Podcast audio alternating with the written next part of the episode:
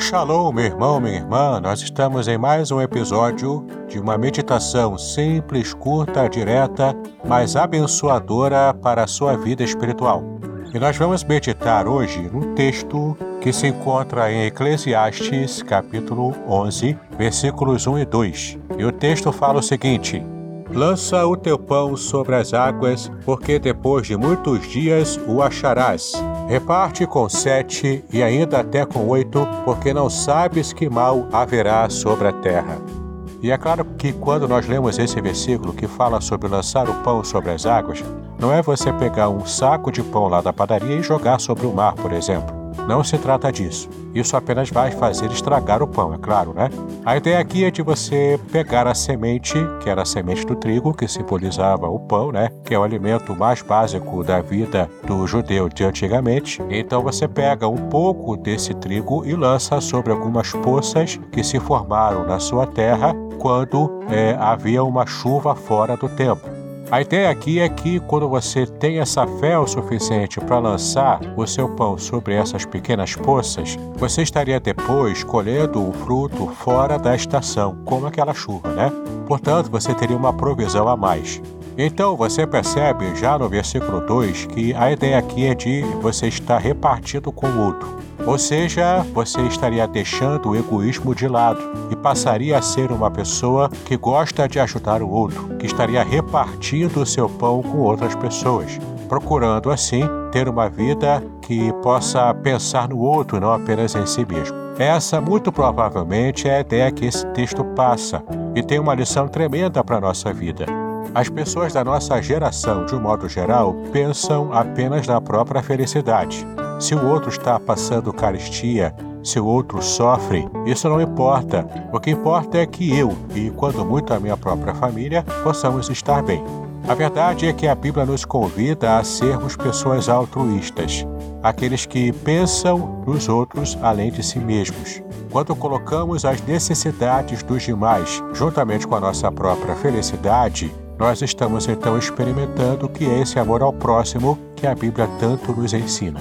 E além dessa visão altruísta, esse texto também nos ensina que devemos agir com fé, sabendo que diante das circunstâncias difíceis da vida, podemos confiar de que o Senhor nos dará provisão, mesmo a provisão fora do tempo que nós estamos acostumados a receber.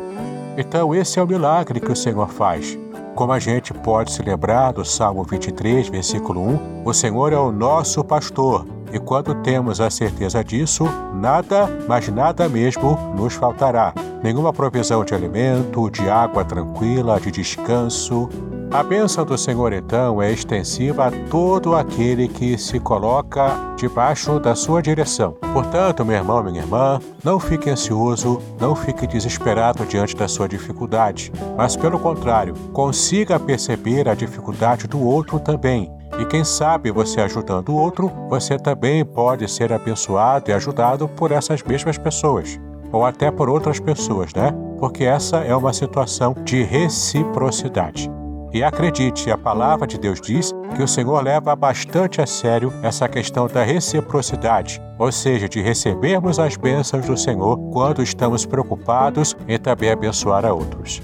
Vamos então falar com Deus nesse momento, né?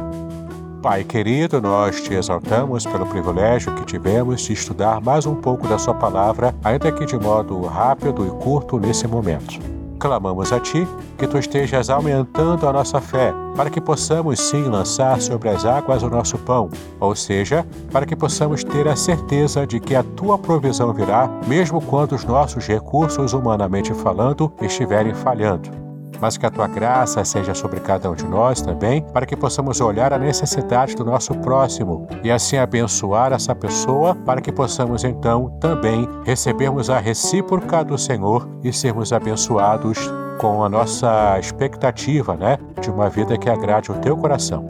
Age, Senhor, ainda na nossa vida, nos, nos, sustentando e nos abençoando em todo momento, em toda essa crise que enfrentamos e que o mundo inteiro ainda enfrenta. Nós assim clamamos as tuas bênçãos, em nome de Jesus, hoje para todos sempre. Amém. Muito bem, meu querido, minha querida, que Deus possa abençoar a sua vida através da meditação que fizemos nesse episódio. Não esqueça de assinar o meu canal, clicar no sininho, curtir e compartilhar para que outras pessoas sejam também abençoadas com meditações como essas. Paz e bênção sobre a sua vida.